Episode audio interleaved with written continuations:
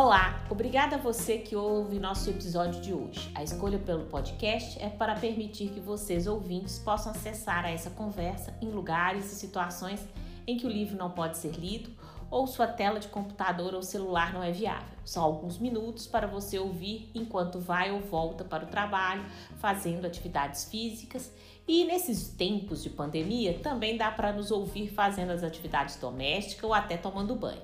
Começamos nosso projeto gravando no estúdio, mas agora que estamos em isolamento social em virtude da pandemia, estamos gravando remotamente. Pedimos então a compreensão se o áudio estiver com algum ruído ou mesmo algum latido de cachorro, choro de criança ou buzina de carro. Esse é um projeto de uma série de episódios que conversamos com profissionais sobre atualidades relacionadas ao compliance e temas atuais e indispensáveis para a compreensão do nosso estudo. Buscamos aprender com as pessoas convidadas como elas, na prática, têm trabalhado com as questões relacionadas ao compliance, quais os desafios e quais dicas podem nos dar. Se você quiser sugerir um tema, fazer uma pergunta ou tirar uma dúvida, criei um e-mail só para isso.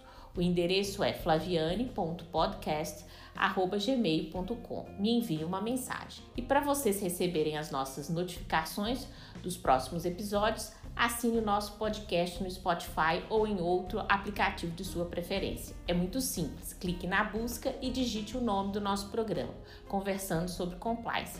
Depois basta acessar o nosso ícone e clicar em seguir. Estamos no décimo episódio da nossa série e o tema de hoje é Compliance e Acordo de Leniência.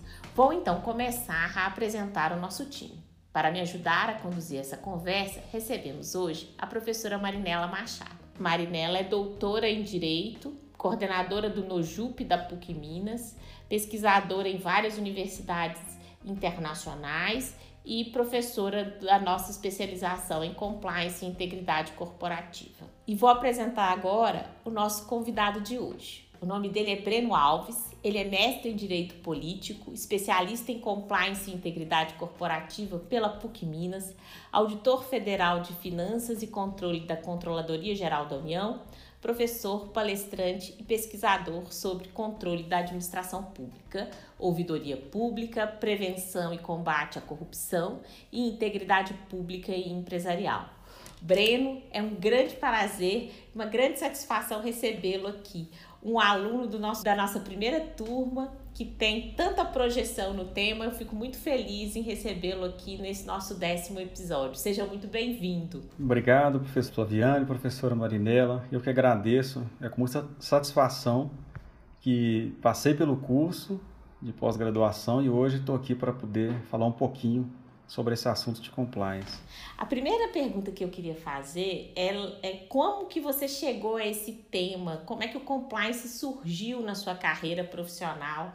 E se desde então as coisas mudaram muito pouco ou mais ou menos? Como é que foi a sua história? É, primeiro, eu já tenho 17 anos que estou atuando na CGU como auditor. Então, a ideia de compliance no sentido de cumprir normas no sentido de legalidade, ela sempre teve presente nas minhas ações no dia a dia. Fazia parte das auditorias, das fiscalizações, até com aspecto mais legalista. Mas depois da vigência da Lei 12846, a nossa lei anticorrupção, que o tema compliance passou a fazer parte de, um, de uma maneira diferente. E a gente já começou a trabalhar o compliance dentro dessa nova lei, com novas perspectivas. É, a partir de 2015, com a regulamentação da lei pelo governo federal, algumas medidas passaram ao encargo da CGU, no âmbito do, do Poder Executivo, né, com relação à lei de corrupção, e com isso o assunto adquiriu novos contornos. Então, eu posso dizer que de 2014 para cá, é, foi um momento que a gente teve uma ascensão desse assunto e que a CGU passou a trabalhar mais diretamente com essa lei e com compliance.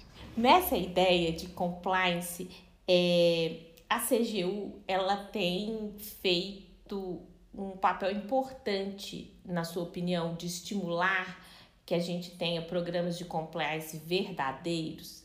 É, por que, que eu digo isso? Porque é, a gente percebe que há um número de empresas que querem fazer um programas de integridade simplesmente por fazer, é, sem uma preocupação de mudança verdadeira.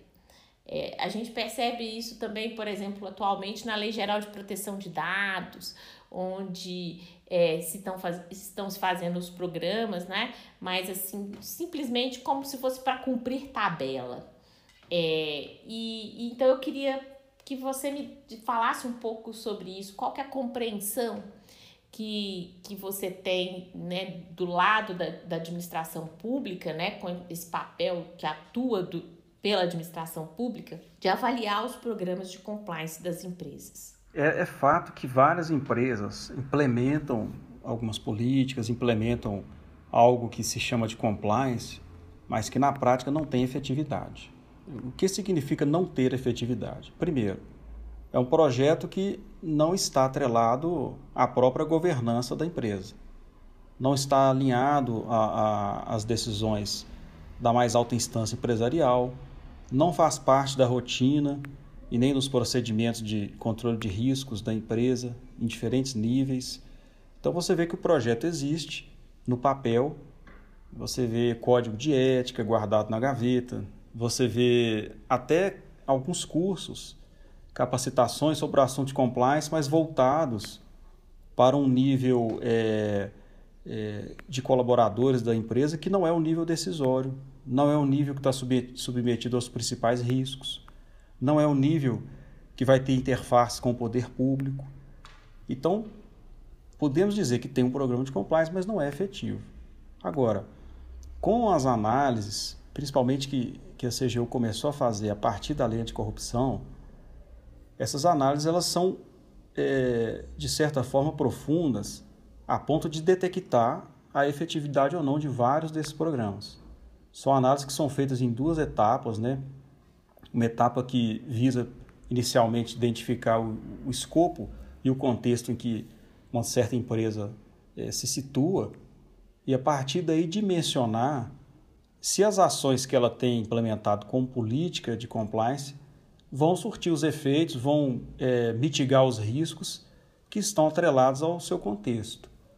E a CGU também, ela, é, em algumas análises, principalmente é, naquelas que vão resultar em acordos de leniência, ela se aprofunda, ela, ela busca é, materialmente identificar na empresa os elementos de que há políticas e há programas efetivos ali.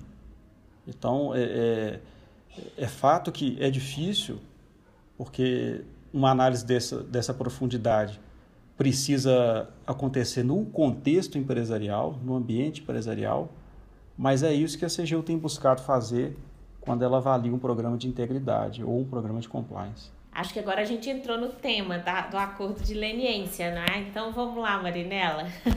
Já deu gancho, hein? Boa noite, Breno. Eu é um prazer aqui, né, estar aqui para debater com você, para conversar um pouquinho sobre, sobre a efetividade da, da, da LAC, se é que a gente pode é, colocar assim, um, um tema que que tem me preocupado muito, né? Eu costumo, eu costumo dizer que está é, tá passando a hora da gente colocar o direito, né, especificamente o direito administrativo, no que eu vou chamar de banco dos réus, para que a gente faça uma reflexão assim precisa sobre o nosso nível de contribuição para essa inefetividade, essa ausência de produção de efeitos concretos que muitas vezes, muitas vezes leva né, a essa essa lógica aí da, da, da, da simulação né, de, de, de, efeitos, de pessoas jurídicas fazendo algo que, é, sob o ponto de vista formal,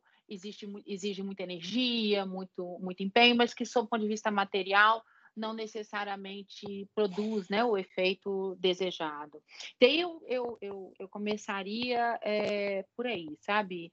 Breno, eu te perguntaria se, é, se, assim, se a gente pode falar num acordo de leniência que é definido lá pela 12.846, é, né, no seu artigo 16, melhor dizendo, como uma, um acordo para contribuir com a investigação, né, para contribuir com o próprio processo administrativo de responsabilização que a lei que a lei institui. Te pergunto, é, ô Breno, esse esse acordo de leniência, ele não é talvez uma forma da gente tornar alguns tipos de infrações, alguns tipos de é, alguns tipos de violação da lei que vão implicar em atos lesivos em é, um tipo de, é, entre aspas, né, crime que compensa, né? A gente sabe que o parágrafo terceiro diz, do mesmo artigo 16, que a gente não pode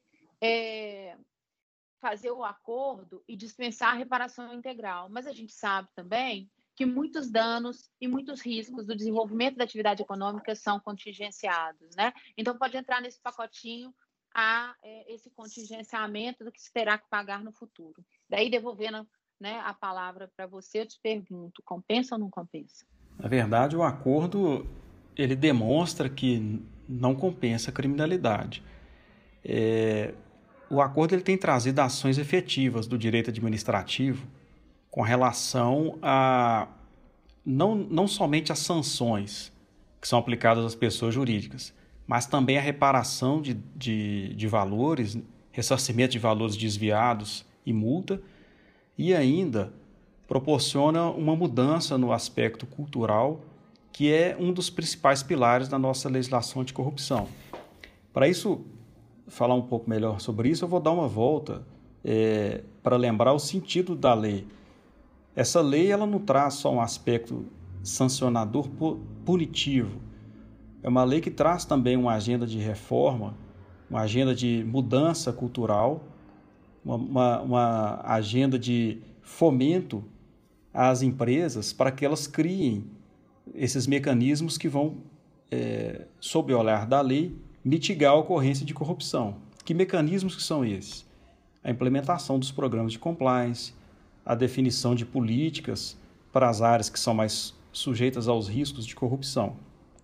E quem traz esse, esse conhecimento, é, esse arcabouço para a nossa legislação são convenções internacionais que o Brasil ratificou, que já trazem a importância da, da integridade, do compliance, com uma maneira efetiva, mais eficaz de se combater o fenômeno da corrupção. Não necessariamente a punição vai ser o melhor caminho ou o único caminho, mas a mudança do ambiente cultural com a implementação de novas políticas é um viés que a nossa lei anticorrupção nos traz. Então aí nós temos na lei anticorrupção esses dois importantes pilares. Ao pilar da sanção, ao pilar da mudança cultural. E no acordo de leniência, isso é refletido. Para você firmar um acordo, um dos pilares é que haja a implementação de um programa de compliance efetivo no âmbito daquela empresa, ou se já houver um programa, o melhoramento desse programa, né? E além disso, é, são, são pactuadas a, os valores de multa e os valores de dano, esses são integralmente é, acordados como de, de obrigatoriedade daquela empresa que causou ilicitude ressarcir aos cofres. O que, é que a gente conseguiu com isso até o momento? No âmbito do Poder Executivo Federal, foram firmados, até o presente momento, 13 acordos de leniência. E esses acordos já pactuaram valores da ordem de 15 bilhões de reais. Só esses 13 acordos. Nos últimos três anos. Estou falando de 2017, 18, 19 e 20, desculpa, nos últimos quatro anos. É, desses valores pactuados, já ingressaram nos cofres públicos algo em torno de 4 bilhões de reais. Então, essas cifras, o que, que, que elas nos dizem?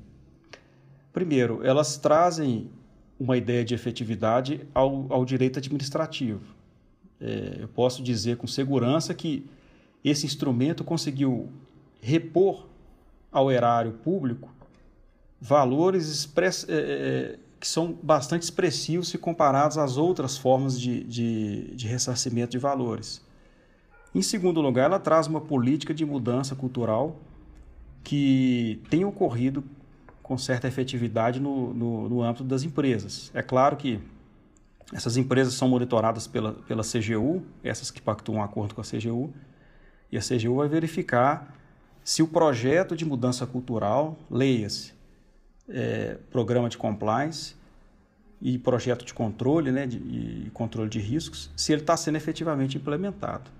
Se não tiver, o acordo se torna ineficaz e a gente volta àquela estaca que estaria é, se não tivesse essa legislação a de iniciar uma persecução administrativa com vistas ao ressarcimento é, por meio da fazenda pública. Então, eu, eu vejo, é, apesar de, dos riscos, há riscos sim, de a gente estar diante de um, de um plano que não vai ser executado, há riscos daquilo que está sendo ressarcido não ser integralmente, desculpa, aquilo que está sendo pactuado não ser integralmente ressarcido, mas eu vejo avanços é, do ponto de vista da efetividade, principalmente com o que a gente alcançou nesses últimos quatro anos no âmbito do Poder Executivo Federal. Então, Breno, é, para a gente pensar é, o pós-acordo, vou chamar assim, né? que é justamente esse período em que a empresa e a CGU é, com, continuam né, numa certa sinergia, porque a empresa continua prestando contas, é, ele pode ser mais alongado e aí a gente, por, portanto, não tem ainda um, vamos dizer assim, um ciclo completo, né, até colocar fim a uma situação para a gente poder avaliar o quanto essa, esse modelo tem funcionado. É isso que, que de uma forma ou de outra você está nos dizendo? A gente já pode dizer que esse modelo é um modelo que é melhor do que tínhamos porque a gente conseguiu é, ressarcir o que não ressarcia, mas ele não chegou ao fim. Ele já, já, já chegou-se ao risco pelo lado negativo, de se verificar que empresas não estão cumprindo com o acordado, principalmente com relação à capacidade de pagamento, com relação à própria implementação do, do plano de integridade. E isso é, tem colocado em risco a continuidade do acordo. Tá? É, não houve ainda é, pelo menos não que eu, que eu saiba, é, uma resilição do acordo em razão disso, mas a gente ainda não fechou esse ciclo. A gente tem pagamentos que estão projetados aí para mais de 20 anos é, a serem ressarcidos, e é preciso que a gente veja, após esse período, como é que esse novo instrumento se comporta. Mas a perspectiva é positiva, pelo menos é uma sinalização que eu, que eu posso dizer que, que existe. Bom, eu, eu, fico pensando aqui dentro dessa, dessa ótica, né, da, da, de que as coisas estão funcionando, em alguma medida estão indo num caminho, assim, um pouco melhor do que a gente tinha no, no, no passado, e sem dúvida alguma, sempre quando a gente muda, ninguém muda para piorar, né, a gente sempre muda para para melhorar de alguma, de alguma forma, né? Então sempre vão haver é, eu diria, né? Sempre vão haver efeitos que são, é, ou melhor dizendo, né? sempre vai haver efeitos que, que vão potencialmente é, melhorar a realidade na qual a gente estava inserida, e a gente tem que lembrar que a gente tem unidades federativas, quando eu, falo, quando eu penso no compliance, eu estou pensando muito na perspectiva, né, nos acordos lenienses, pensando muito nessa perspectiva é, da atuação no âmbito do próprio é, setor público, né? Então, nós trabalhamos aí com uma, uma estrutura administrativa que, sob o ponto de vista da capacidade de gestão, né, ela padece de muitos, é, de muitos, vamos dizer assim, de muitos entraves, de muitos empecilhos, e, e aí acaba não, muitas vezes ela acaba não dando conta. E aí ela acaba, desculpa, gente, é, aí ela acaba de alguma forma entrando num, num, numa espécie de, de círculo vicioso, né? A gente acaba, de alguma forma, é, tentando, em função desses efeitos positivos, né, validar o que a gente chama em, em, em filosofia de sinédoc, né? Você pega o que é particular e transforma isso num, num geral. Com isso, eu não tô, quando eu falo isso, eu não estou questionando, volto a dizer, a questão de, de, né, de a gente ter avançado em alguma medida e tal. Estou mais tentando ver se a gente consegue mexer nos pilares que estruturam essas mudanças, né? E mexer nesses pilares significa mexer no sentido de legalidade, né? Que a gente é, trabalha, que a gente articula, que a gente né, adota no âmbito do, do, próprio, do próprio direito. Daí eu queria te ouvir, Bruno, eu queria entender, assim, ver como é que você está vendo isso né, é, em termos de, de mudança real. Por quê? Porque a gente tem uma, uma lei com um alto potencial de mudança, mas que é aplicada a partir de parâmetros de referências né, que são é, bastante é, retrógrados no sentido né, da, do poder de controle dessa própria administração pública. Né? Então, a gente hoje ainda pensa, no sentido de legalidade, muito, é, muito restrito àquilo que a lei autoriza quase que expressamente. Eu vou te dar um exemplo. Né? Existe o um entendimento de que essa desconsideração da personalidade jurídica que a, a LAC né, é, admite, não seria suficiente para a gente tornar inidôneo o próprio, o próprio sócio dessa empresa, para fins, por exemplo, né, de contratação com a própria administração pública. Né? E, e isso faz toda a diferença, porque se você, é, se você abraça a pessoa jurídica, mas você não, é, de alguma maneira, também, né? Controla a pessoa física sócio, não é, não é uma escolha. O que eu quero dizer é o seguinte, não é uma escolha, né? Você vai, responsabiliza só a pessoa jurídica, só responsabiliza o, o, o, sócio. É importante que a gente faça isso de forma integrada. Então, uma questão que eu queria que você analisasse é essa, até que ponto que a gente avançou também, quer dizer, a forma que a gente vem interpretando a lei está potencializando né, todas as possibilidades de um controle mais, mais é, efetivo e vou emendar isso numa outra, né, numa outra questão que é a, a gente pensar assim como que os órgãos de controle né, vêm trabalhando né, para garantir que essa que essa que esses acordos ele, eles realmente sejam acordos em que né, a administração pública ganhe mais, né, quer dizer, o Estado ganhe mais né, do que a própria é, do que a própria empresa né, é, particular, o próprio próprio setor é, privado. Queria te ouvir nisso, nesse sentido também. É, são excelentes questões. Essa, um ponto importante que você tocou, professora Marinella, é, é a questão dos entes subnacionais. Eu falei até agora aqui do Poder Executivo Federal, é, onde a CGU tem, tem tido condições, tem tido estrutura para atuar perante os acordos que são de sua competência. Mas a ideia é que essa lei seja aplicada de igual forma pelos entes subnacionais, os estados e os municípios. Eu não diria que isso é um problema, mas é um grande desafio é, fazer com que nós consigamos o mesmo nível de implementação dessa legislação por todos os entes. E aí vem, vem esse primeiro ponto que eu, que eu, que eu concordo plenamente. É, será que o governo federal tem atribuído é, determinado padrão, determinado limite em sua atuação, principalmente quando pactua o acordo de leniências ou quando avalia um programa de integridade da, de uma certa empresa, será que esse padrão é também replicável pelos municípios, pelos estados? E, e, e isso tem trazido também efetividade na, na aplicação da lei anticorrupção nesses entes subnacionais? Esse é um grande desafio. No momento, é, é, é, certo que os órgãos se articulam, as esferas é, de poder mantêm constante comunicação. Nós temos instituições importantes que agregam conhecimento, as universidades, é, enfim, outros órgãos, Ministério Público, que também tem atuação é, é, nos estados, pelo Ministério Público, os Ministérios Públicos estaduais, tribunais de contas, enfim, uma série de órgãos com suas diversas competências que vão é, estar nesse cenário e vão contribuir para que a aplicação dessa legislação seja construída nesses diversos é, cenários de aplicação. Isso é um, é um grande desafio. Por quê? Primeiro, primeira, primeiro ponto, é o alinhamento no que diz respeito à aplicação dessa legislação. Eu tenho empresas que têm é, vendem para o país inteiro. Grandes empresas são contratadas pela União, pelos estados, pelos municípios.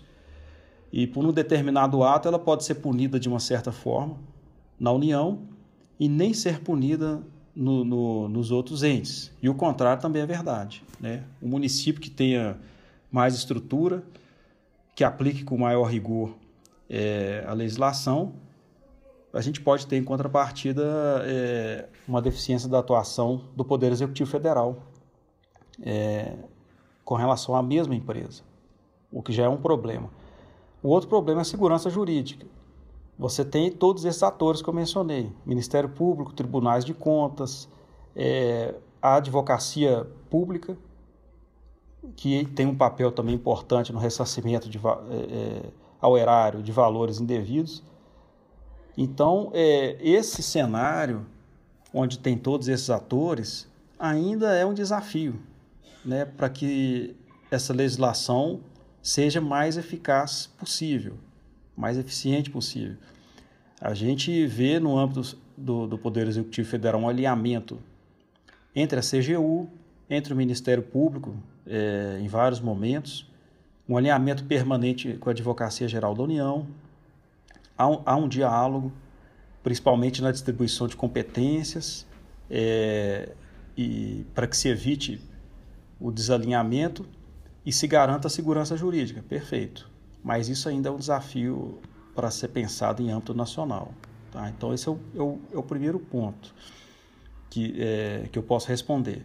Com relação a, a outro ponto é, que a professora Marinello nos traz, o exemplo da desconsideração da, da personalidade jurídica, de fato, é, é um instituto permitido e trazido pela lei anticorrupção com viés financeiro.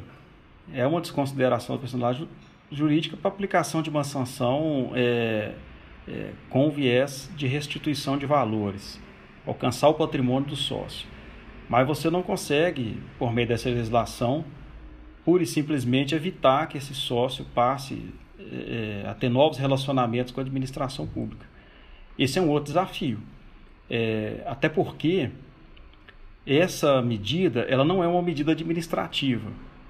A lei prevê que essa medida ela, ela vai ser adotada é, por meio de uma ação judicial. E aí caberá então a, a, ao órgão competente, provavelmente o Ministério Público, requerer, com base em outros instrumentos do nosso ordenamento, que haja é, sanções específicas ligadas às pessoas físicas, como, por exemplo, a proibição de contratar com os órgãos públicos. Então, está prevista na nossa legislação, na Lei 8666, é, Lei de Improbidade Administrativa, etc. Então, é, é, vai ser necessária uma complementaridade de ações e de institutos dentro do nosso ordenamento jurídico para que a gente alcance maior eficácia na aplicação da lei anticorrupção.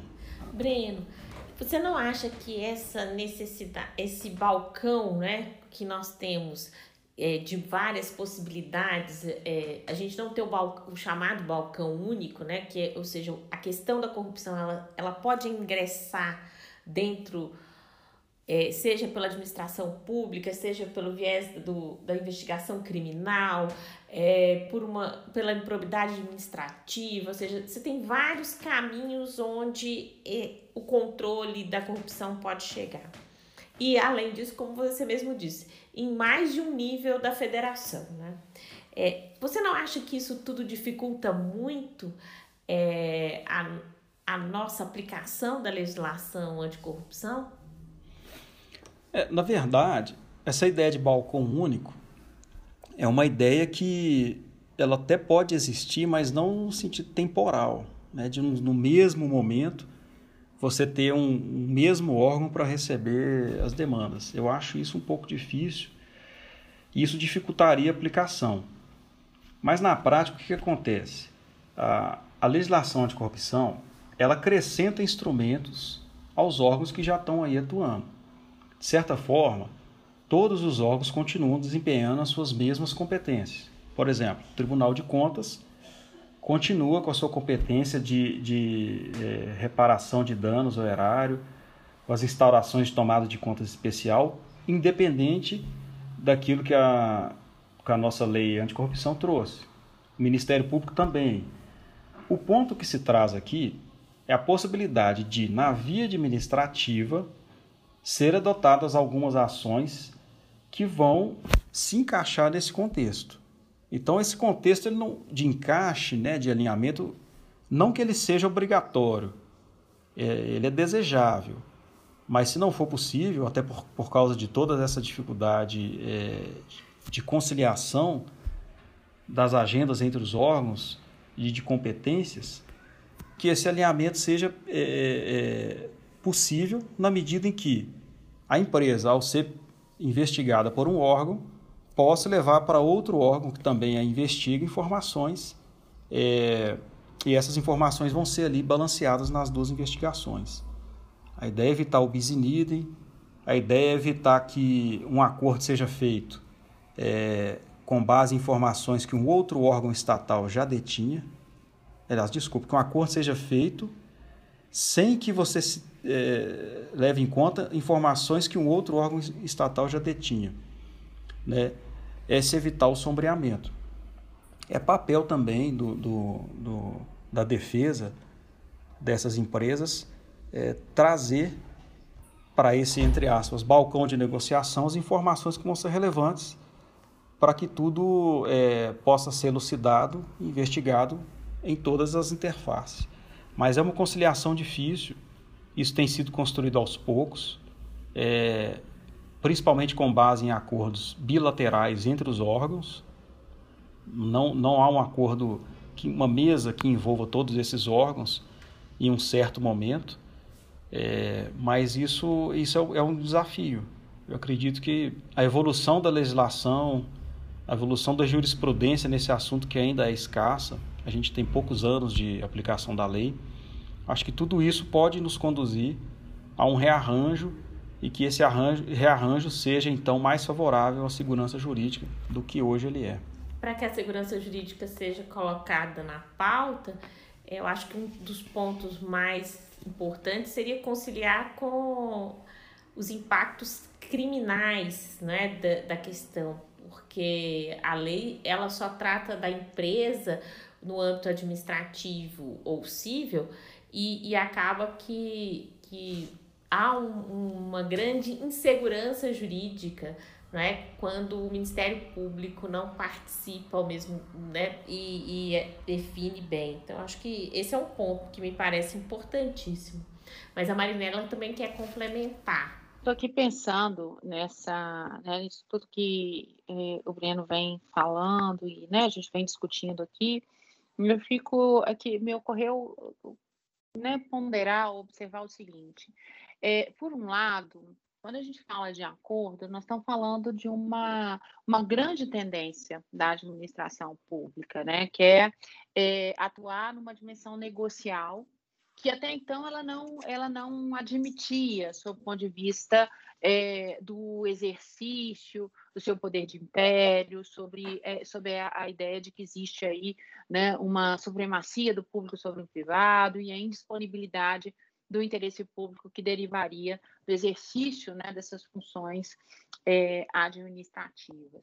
Mas a gente sabe que no mundo globalizado, essa, essa própria ideia de um Estado soberano, assim, uma perspectiva sólida, ela vai sendo desconstruída, né? porque, inclusive, esse poder né, é, soberano acaba sendo, é, como é que eu vou dizer, permeado pela capacidade de gestão e de influência de uma série de é, pessoas que vão atuar num plano internacional, né? pessoas de empresas que vão atuar num plano internacional, muitas delas de é, natureza, de, né, de capacidade aí, transnacional. Então, a gente está diante de uma situação que é bem singular, né? porque, por um lado, quando a gente fala de acordo de leniência, nós estamos falando dessa grande tendência né, de, inclusive, pensar um direito administrativo sancionador sob o ponto de vista negocial, né, das concessões recíprocas, porque, em alguma medida, se entende que o próprio exercício do poder de polícia, né, do, do, poder disciplinar da administração,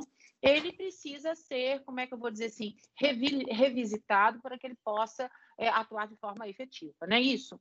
É, mas, por outro lado, então, nesse contexto, né, é, a gente pensar no acordo, né, a partir de institutos né, da própria, ou de técnicas, vamos colocar assim, né, de mediação, e, e por que não dizer, né, da própria ideia de arbitragem, né, me parecem ser assim, ser algo assim bastante é, bastante interessante e atual, né? Tentar fazer uma leitura à luz dessas novas, dessas técnicas, né? Desses modos de, de resolução de conflito, vamos colocar assim, né? Mas aí, o Breno, vem uma, uma, uma questão, né? Que, que, que me preocupa, que é, é assim, até que ponto que nós estamos preparados para isso, né?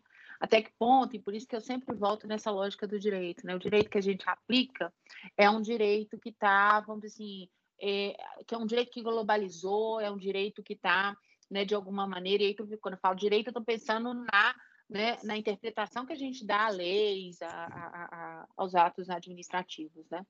Por que, que eu falo isso? Porque, por exemplo, é, o STF, não, não tem muito tempo, né, voltou atrás da, dessa impossibilidade de aplicação né, da, do, do decreto né, é, 201, que vai falar dos crimes de responsabilidade de prefeitos. Né? Isso é só para a gente dar uma, uma, assim, uma ideia do tamanho do problema. Né? E em confronto com a possibilidade do mesmo fato gerar improbidade administrativa, e acabou entendendo que é, a independência né, de instâncias geraria a possibilidade de uma dupla punição e que isso não significaria bis Então, olha o tamanho do nosso embrólio, né?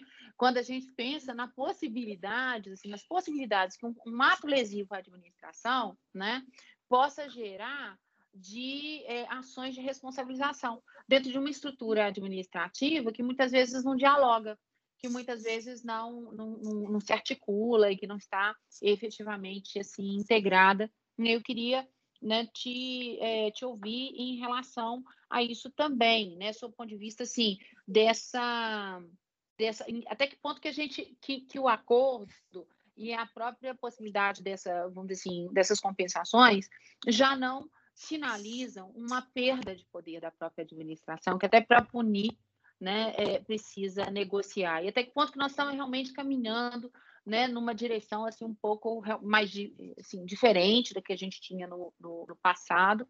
E aí, nesse caso, né, será que o, o, a forma com que a gente interpreta, o jurídico está preparado para isso? É, eu, ve, eu vejo isso assim de uma forma bastante é, pragmática. Né? O que eu quero dizer?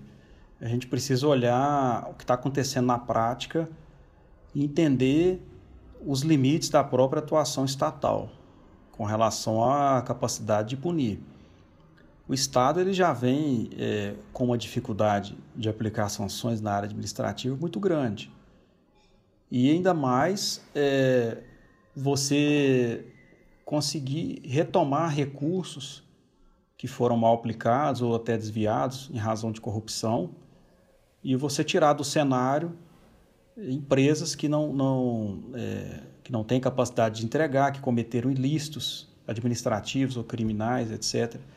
Então o Estado já vem com, com essa dificuldade. É uma dificuldade que passa desde a própria persecução em si, né, o início de uma investigação, o levantamento de evidências e o devido controle, até é, o término de um processo punitivo e a efetiva aplicação das sanções.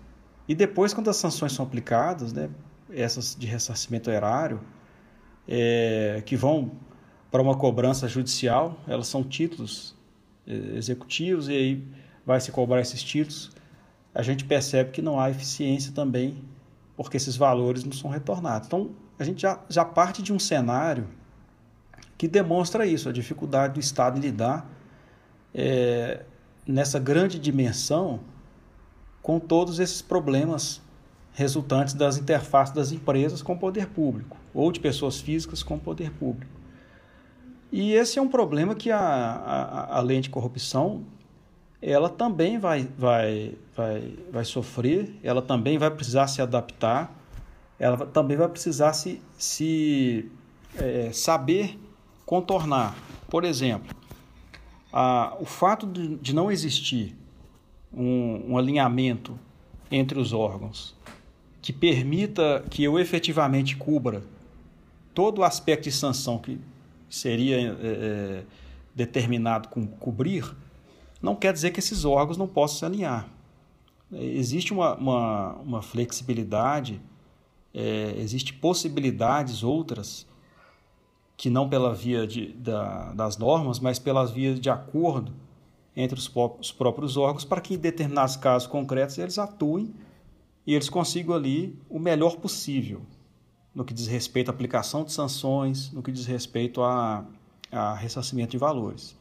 E por que, que eu digo o melhor possível? Porque a verdade das irregularidades nem sempre ela é tão simples de ser detectada. Às vezes as empresas não são punidas, ou as pessoas físicas não são punidas, porque a própria investigação é, é, é, é difícil. Você carece de provas, você carece de elementos que uma comissão de licitação, por exemplo, não tem facilmente.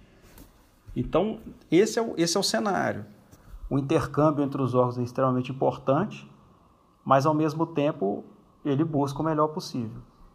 Dentro desse melhor possível é que é, é, a gente pode avaliar que a legislação anticorrupção, eu não, eu não posso dizer, se eu não posso dizer que ela dá um passo além, mas ela traz pelo menos uma nova possibilidade de que isso seja, é, é, seja refletido no que diz respeito à aplicação de sanções.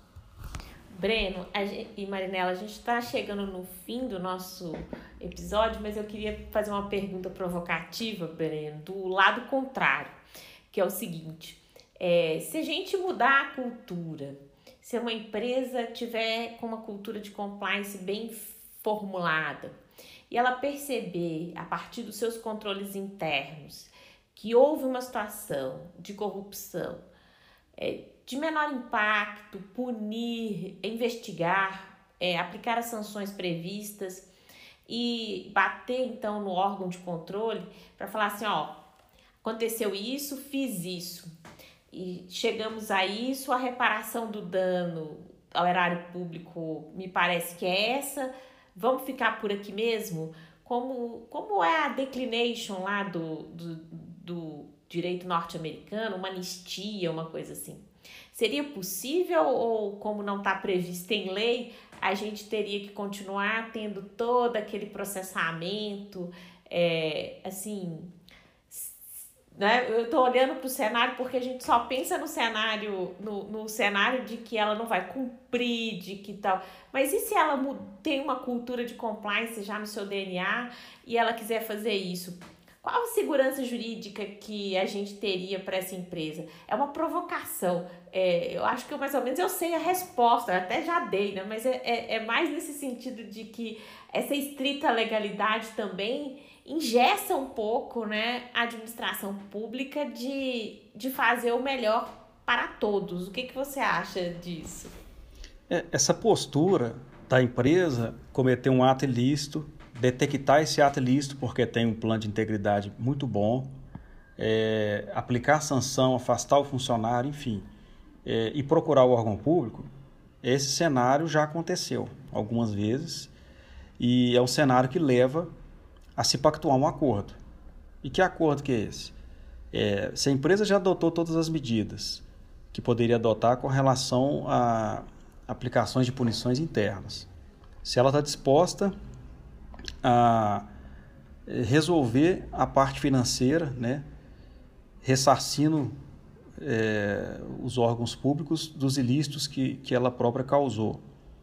Se ela já possui uma agenda de, de integridade que permitiu a ela detectar, mas se aconteceu a falha, ela então vai estar disposta a aperfeiçoar o seu programa de compliance.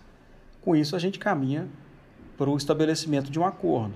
E esse acordo, é, ele vai trazer ali os elementos de não persecução da empresa. Ou seja, é a possibilidade dela não ser punida porque ela procurou órgão público. Provavelmente ela, é, é, esse Estado de ter as coisas em ordem vai possibilitar a diminuição da, das penalidades, por exemplo, as multas, né? Então, isso possibilita que seja feito um acordo. E é claro que esse acordo ele diz respeito à esfera administrativa, certo? Lógico que o Ministério Público preserva suas competências, o Tribunal de Contas preserva suas competências, e daí que a gente pode é, temer por uma certa insegurança jurídica. Mas eu tenho certeza que é, essa atitude da empresa ela vai repercutir também nas outras esferas de um jeito ou de outro. Então eu acredito que esse caminho é um caminho interessante. É um caminho que talvez seja menos custoso, principalmente se, é, se o ato lesivo, é, e muitas vezes é assim, o ato lesivo está sujeito a ser detectado pelo, pelos diversos órgãos de controle que nós temos. Então eu acho que é, é essa é a atitude que a lei busca. A atitude de que a própria empresa consiga detectar, consiga resolver e consiga, se for o caso, buscar os órgãos para solucionar juridicamente a questão. É, eu só queria uma anistia mais, é, mais, é, vamos dizer, mais benéfica, porque a multa é muito alta, né? Mas eu queria sugerir, que pedir para vocês, né? Uma sugestão de alguma leitura ou mesmo de um vídeo, um podcast, uma série. O que, que vocês poderiam sugerir aos nossos ouvintes, né, sobre esses temas que a gente discutiu aqui hoje? É, para eles complementarem tantas, é, tantos insights tão, tão significativos que nós tivemos aqui, tanto com você, Breno, quanto com a Marinela.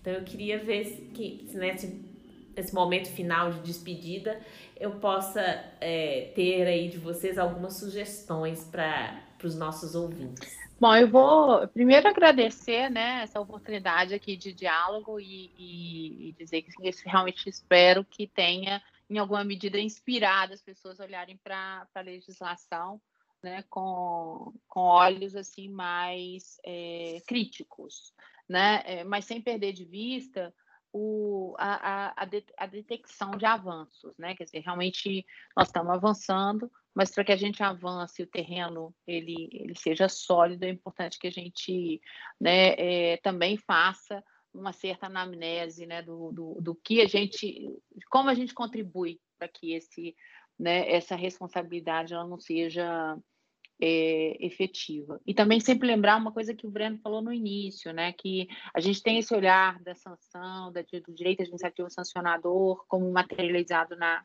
na punição, né, única e exclusivamente, mas esse não é né, o objetivo exclusivo da, da legislação, né, ou do próprio direito administrativo nessa dimensão sancionatória, né, porque órgão nenhum, né, pessoa jurídica nenhuma, de estrutura nenhuma administrativa tem condições de é, o tempo todo sobreviver punindo, né? Em um sistema que você precisa punir o tempo todo para fazer com que a lei seja cumprida, ele já, né, obviamente, já deu, deu mostras de falência, né?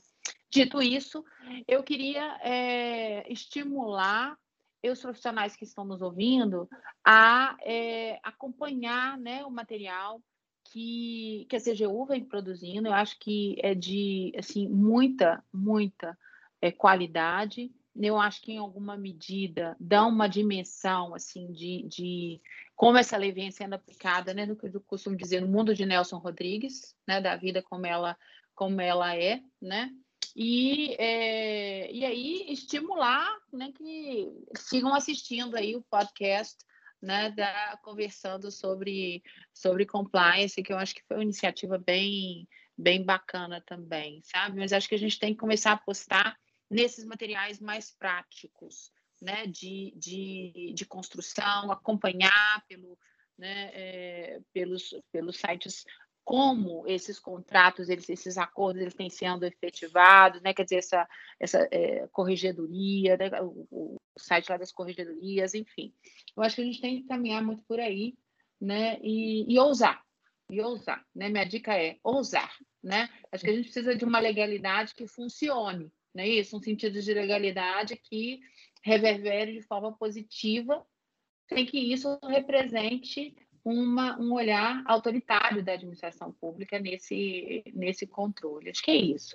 Obrigada pela, pela oportunidade. Né? E aí, Breno, e a sua dica, qual é? a, é? O material que a professora Marinella indicou, eu também acho fantástico, a gente sempre usa no curso, hum, fala para todo mundo olhar, porque é muito é, explicativo, é muito didático e ajuda muito a compreender como fazer né, toda, toda a estruturação da avaliação do programa de integridade pela CGU. Mas a, agora eu quero saber mesmo a sua dica.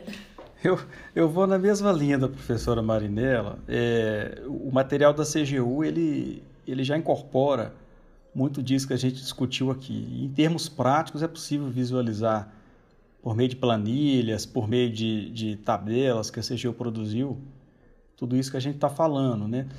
Mas eu acho que nessa linha de entender quais são os objetivos da lei, né? que tipo de mudança que ela promove, é, porque nós estamos falando de uma mudança que inclui, além do aspecto sancionatório, outros elementos de mudança cultural, né? outros pilares de mudança cultural. Acho que para compreender isso, eu recomendaria ler a recomendação é, sobre a integridade pública da OCDE e se aprofundar é, no que os organismos internacionais já nos trazem. Isso por quê? Porque a nossa legislação ela trouxe muitos elementos é, desse cenário internacional. E é importante também, em segundo lugar, entender que isso não está sendo aplicado só aqui no nosso país, que há algo que no ambiente internacional tem sido estabelecido no que diz respeito a esse aspecto de mudança cultural para que a gente atinja é, é, a corrupção por meio da integridade. Então, eu recomendaria esse tipo de material, a leitura das convenções é, mais ligadas a, a, ao combate à corrupção, em especial essa recomendação sobre a integridade pública da OCDE. Muito obrigada pela dica. É, tá super dentro daquilo que a gente dá nas aulas, na disciplina, né, de, nas disciplinas do, do nosso curso. Né? Vou agradecer demais, foi um grande prazer conversar com vocês, compartilhar essas experiências, discutir né, esses temas tão instigantes. Né? E vou convidar os alunos da disciplina para postarem seus comentários e as perguntas sobre o podcast na nossa plataforma da PUC Minas Virtual convidar também os nossos ouvintes para a nossa próxima temporada, porque esse é o décimo episódio, então nós estamos fechando a, tempo, a primeira temporada desse podcast sobre atualidades de compliance com você, Breno, e com você, Marinela. Muito obrigado por compartilharem comigo esse ciclo, né? O último é, episódio desse primeiro ciclo foi um grande prazer ouvi-los aqui hoje, né? O meu abraço carinhoso, de saudades de vocês dois, né? Que eu vi tanto presencialmente. Tchau para vocês, muito obrigada.